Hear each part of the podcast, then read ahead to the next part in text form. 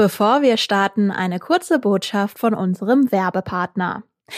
Mehr als 10 Millionen Tonnen Abfälle landen jährlich in den Ozeanen. Besonders die Berge an Plastik stellen dabei eine große Gefahr für die Meerestiere dar. Aus gesammeltem Plastikmüll vom Strand kann noch etwas richtig Cooles entstehen. Ein limitierter Adidas-Rucksack mit Parley Ocean Plastik. Den gibt es jetzt gratis dazu, wenn ihr euch für einen Fondssparplan oder eine Fondsanlage bei der Sparda Bank West entscheidet. Hier profitiert die Umwelt also gleich doppelt und euer finanzielles Polster wächst. Alle Infos dazu auf sparda-west.de slash podcast. Und jetzt starten wir mit dem Aufwacher. NRW-Ministerpräsident zu werden, der Zwölfte überhaupt, das ist sicherlich etwas, was auch Leute, die schon wie er seit Jahren und Jahrzehnten, muss man ja sagen, äh, in der Politik sind, äh, nicht einfach kalt lässt. Hendrik Wüst könnte heute Armin Laschets Nachfolger als Ministerpräsident von Nordrhein-Westfalen antreten, wenn er denn gewählt wird. Wie seine Chancen stehen und ob er auf die Stimmen der schwarz-gelben Koalition setzen kann, darum geht's heute bei uns im Aufwacher. Und wir sprechen über den Trend schlechthin für Halloween. Rheinische Post Aufwacher. News aus NRW und dem Rest der Welt. Mit Paula Rösler. Hallo und schön, dass ihr dabei seid. Ich weiß ja nicht, wie es euch geht, aber an diesen Herbsttagen, wenn es morgens noch so furchtbar dunkel draußen ist, bleibe ich auf jeden Fall längst möglich unter der warmen Decke liegen.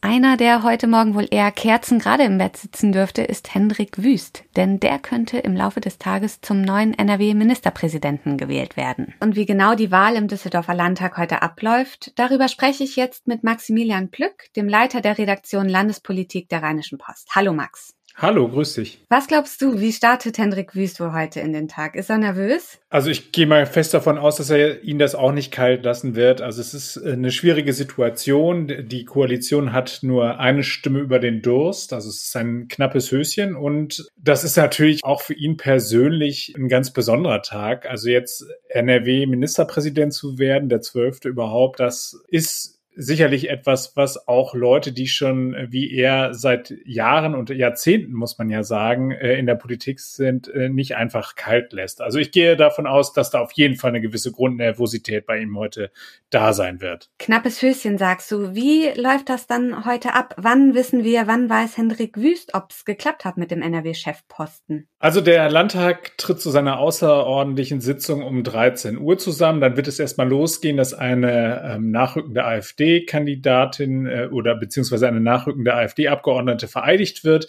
Äh, und dann wird in die offizielle Tagesordnung eingestiegen. Erster Tagesordnungspunkt ist die Verabschiedung von Armin Laschet.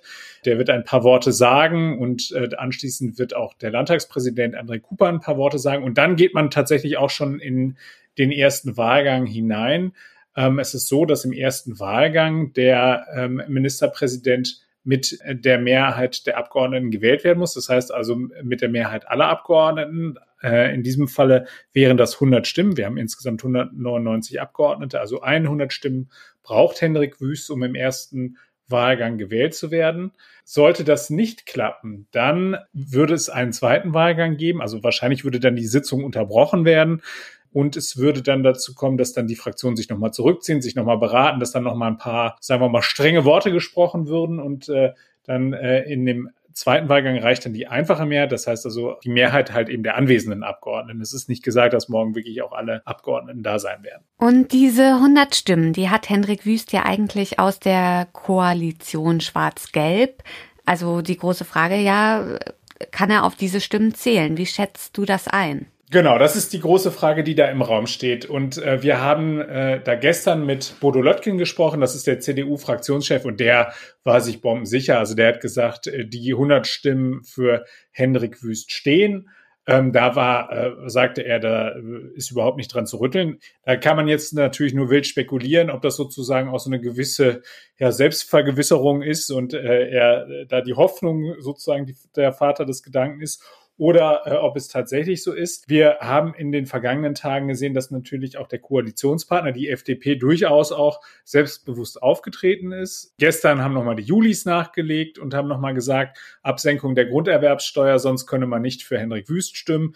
Joachim Stamp hat sich ähnlich geäußert, nicht, nicht so in dieser Schärfe, wie das halt eben eine Nachwuchsorganisation machen äh, muss Ähm, aber er hat auch gesagt, äh, Grunderwerbsteuer, äh, da, da müsse man nochmal reden und eben auch nochmal beim Versammlungsrecht. Das äh, ist ein, ein Herzensanliegen der FDP, dass da auch nochmal nachgebessert wird. Da hat Bodo Löttgen aber auch nochmal klar signalisiert, wie schon äh, in den vergangenen Tagen, dass man da durchaus auch gesprächsbereit sei. Also insofern scheint es da auch ein Entgegenkommen zu geben und da scheint die FDP möglicherweise auch nochmal äh, ein Zuckerchen zu kriegen und dann äh, könnte es durchaus sein, dass diese 100 Stimmen zusammenkommen. Es muss natürlich auch äh, sichergestellt sein, dass von denen alle da sind. Und die Fraktionen machen es so, dass sie bevor dann eben diese Plenarsitzung beginnt, nochmal eine Fraktionssitzung machen. Da wird nochmal durchgezählt und geguckt, dass auch wirklich jeder da ist. Was heißt das mit Blick auf die AfD? Spielt die eine Rolle bei der Wahl? Da sagte Bodo Löttgen was ganz Interessantes. Der sagte, das ist keine vergleichbare Situation mit der in Thüringen, weil in Thüringen äh, konnte ja eben ohne die Stimmen der AfD niemand gewählt werden. Und er sagte eben dadurch, dass er so sicher ist, dass sie die 100 Stimmen haben, sind sie auf die AfD nicht angewiesen. Natürlich, man kann sich nie hundertprozentig sicher sein, ob da nicht einer möglicherweise noch eine alte offene Rechnung mit Hendrik Wüst hat und ihn deswegen durchfallen lassen will. Und bei der AfD ist es so, die hat sich gestern noch mal ganz klar geäußert. Die hat gesagt, sie werden nicht als Steigbügelhalter für Hendrik Wüst fungieren und werden nicht für ihn stimmen. Allerdings muss man sagen, äh, der AfD-Fraktionschef Wagner hat nochmal gesagt, es sei noch nicht ganz klar, wie man sich bei einem möglichen zweiten Wahlgang verhält, also ob man dann möglicherweise doch für Hendrik Wüst stimmt. Wobei ich glaube, würde solche Aussagen führen auch an, zu einer zusätzlichen Disziplinierung eben der Koalition. Also die haben kein Interesse daran, dass nachher da jemand gewählt wird, eben von AfDs Gnaden. Also insofern, wenn ich jetzt einen Betrag setzen müsste, eigentlich sollte man ja nicht wetten bei sowas, aber ich würde sagen, die Tendenz geht auf jeden Fall in die Richtung, dass das für Henrik Wüst tatsächlich auch schon gut gehen könnte im ersten Wahl. Fest steht auf jeden Fall, Armin Laschet verabschiedet sich nach Berlin. Wird man ihn denn vermissen in Düsseldorf? Es ist eine ganz interessante Situation, in der wir uns jetzt gerade befinden. Natürlich sind alle auch sich im Klaren darüber, was Armin Laschet natürlich für einen Anteil hatte an der verloren gegangenen Bundestagswahl. Andersherum muss man sagen, er hat natürlich hier relativ viel dafür getan, dass die NRW-CDU, die ja als klassisch sehr, sehr zerstritten galt, äh, dass die eben jetzt sehr geschlossen auftritt. Also das äh, wird ganz, ganz häufig betont, dass er dafür gesorgt hat, dass es da eine Einigkeit gibt, dass man da zusammensteht und dass da Konflikte nicht mehr so offen ausbrechen wie in der Vergangenheit. Das wird übrigens auch eine große Herausforderung für Henrik Wüst sein, dass er das sozusagen fortführt, das Erbe von Armin Laschet. Und die NRW-Koalition wird natürlich nicht müde, sich selbst auf die Schulter zu klopfen dafür, äh, was sie hier an toller Arbeit geleistet hat äh, aus ihrer Sicht.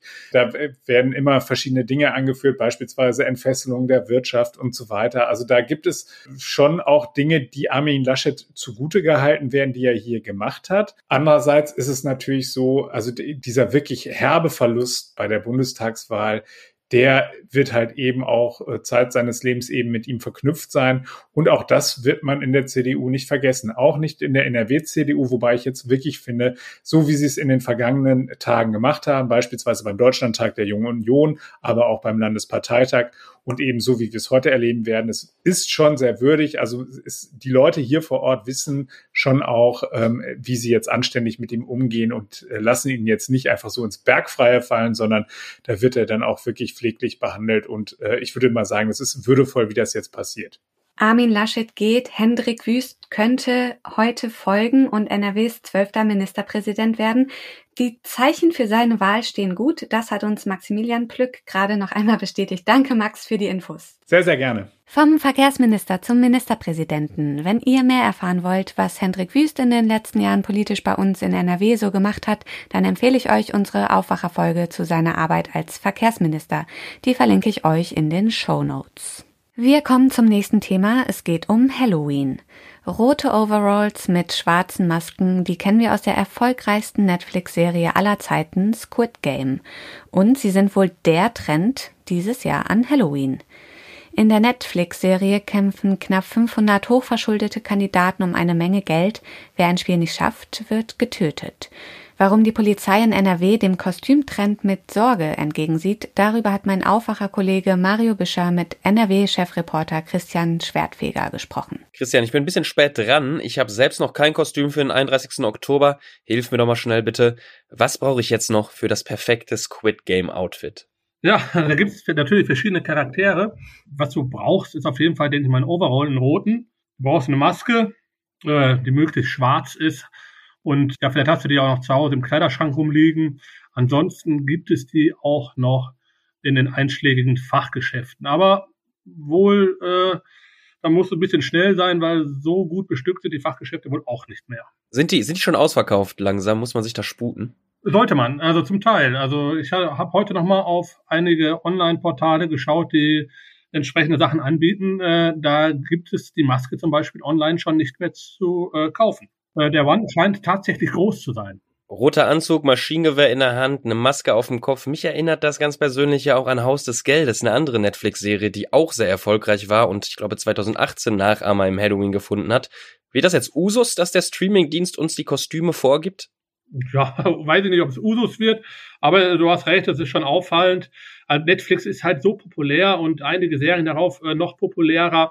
Das hat halt eine unheimliche Stahlkraft und wenn es da irgendwelche Kostüme gibt, äh, die halt leicht äh, nachzumachen sind, die man auch selber nachmachen kann, die auch für die Kostümhersteller leicht zu produzieren sind, wie in beiden Fällen jetzt hier äh, Haus des Geldes und äh, Squid Game, ist der rote Overall, da stürzen sich die Leute drauf. Ne? Äh, wobei man jetzt bei Haus des Geldes nochmal vielleicht ein bisschen unterscheiden muss. Ähm, die Serie ist jetzt nicht ganz so brutal, ne? wie jetzt Squid Game, äh, weil äh, wer sich damals äh, als äh, Mitglied von Haus of Geldes äh, verkleidet hat, äh, da musste man auch nicht befürchten, dass der auf der Straße großartig randaliert. Die Befürchtung hat ja die Polizei jetzt aber so ein bisschen, wenn ich aber nachdenke, Vampire, Zombies, Monster, an Halloween verkleidet man sich doch nun mal gruselig und auch irgendwie blutig, ist auch ein bisschen auch der Sinn dieses Festes. Warum warnt die Polizei jetzt genau vor dieser Art der Verkleidung? Ja, man hat halt immer noch irgendwie so im Hinterkopf die sogenannten Horror-Clowns, die vor allem 2016 und 2017 an Halloween und in den Tagen davor äh, doch äh, für viele Polizeieinsätze äh, gesorgt haben. Und Squid Game ist halt jetzt hier eine Serie, die einen totalen Hype ausgelöst hat und die halt, wie du auch schon eben sagtest, relativ brutal ist. Und äh, dort werden Spiele gespielt und äh, diese Spiele, ähm, ja, Halloween, können natürlich auch äh, nachgespielt werden, nachgestellt werden. Ähm, an Halloween kommt auch noch Alkohol hinzu. Und äh, das alles zusammen ist natürlich keine gute Mischung, wenn man das vor allen Dingen auch öffentlich macht. Und äh, darum blickt die Polizei mit einer gewissen Skepsis, mit einer gewissen Sorge äh, in die Halloween-Nacht. Zumal man ja auch ähm, die Leute hinter diesem äh, Kostüm auch nicht erkennt. Und wenn man sich vorstellt, wenn, nicht, äh, wenn auf einmal jeder Dritte, jeder Vierte, das ist jetzt vielleicht hochgegriffen, aber so ein Kostüm hat, man ist in der Düsseldorfer Altstadt oder in Köln an den Ringen unterwegs und ähm, hat dann halt so viele Leute in roten Overalls rumlaufen, äh, da weiß man dann auch nicht mehr, äh, wer was hinterher getan hat. Also ist äh, sicherlich nicht äh, ganz einfach zu handeln äh, für die Polizei. Du hast gerade gesagt, die Polizei sieht da die Gefahr eher im Nachahmen des Spiels und du hast auch schon angesprochen, diese Horror-Clowns. Da erinnere ich mich auch noch dran. Ich dachte aber, die gab es besonders in den USA. Gab es die hier in NRW auch? Gab es da auch Einsätze und was haben die genau gemacht? Kannst du das vielleicht nochmal sagen? Was war das Problem? Ja, sogar äh, ziemlich massiv gab es die hier. Also in Nordrhein-Westfalen gab es hunderte Einsätze, äh, nicht nur in der Halloween-Nacht. Äh, ich sagte ja gerade, das war vor allen Dingen 2016 äh, ziemlich gravierend. Damals hatte sich auch äh, selbst die Politik eingeschaltet. Äh, damals äh, der Bundesinnenminister, sogar der äh, de Maizière hier in Nordrhein-Westfalen, äh, das äh, Landesinnenministerium, hatte sich immer wieder dazu geäußert und davor gewarnt. Ja, äh, Horrorclowns, wie der Name schon sagte, das waren äh, irgendwelche Leute, die Quatsch im Kopf hatten, aber zu viel Quatsch wohl, äh, die dann Leute auf Straßen überfallen haben. Ja, die haben die wirklich überfallen, die haben die nicht nur erschreckt, die sind die teilweise sogar körperlich angegangen.